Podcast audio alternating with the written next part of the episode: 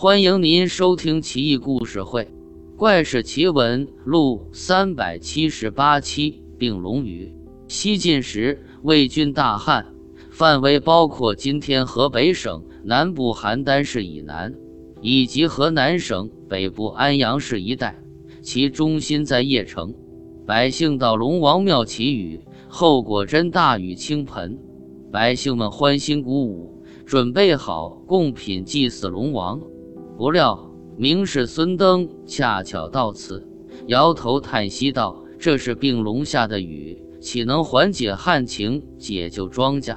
不信你们到田里去看看。”百姓们到田地里仔细一看，雨水果真腥臭无比，对旱情一点帮助都没有，甚至更加有害。不禁个个愁眉苦脸，请孙登帮忙。孙登笑而不答。空中那条刚刚降雨的龙，原本想要高高兴兴地享受贡品，不料半道杀出个孙登，搅得他很是郁闷。又听到孙登的话，不禁大惊失色。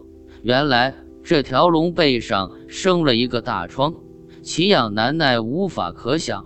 本想下完雨吃了贡品就去治病的，没想到还影响降雨的质量。事情可闹大了，甘霖变臭水，回去可没法复命啊！于是这条龙下界化身一个老头，求见孙登。孙登眼皮都没抬，就知道他是谁了。见他态度诚恳谦卑，就用药膏为他治疮，很快就痊愈了。几天后，天降甘霖，旱情真正消解，孙登很是高兴。上山游玩，见一块巨石裂开，中间竟出现一口深井，井水纯净清凉，甘甜无比。原来就是那条龙穿裂此石，在这井中取水降雨的。龙也会生病，生病之后连降的雨都不合格。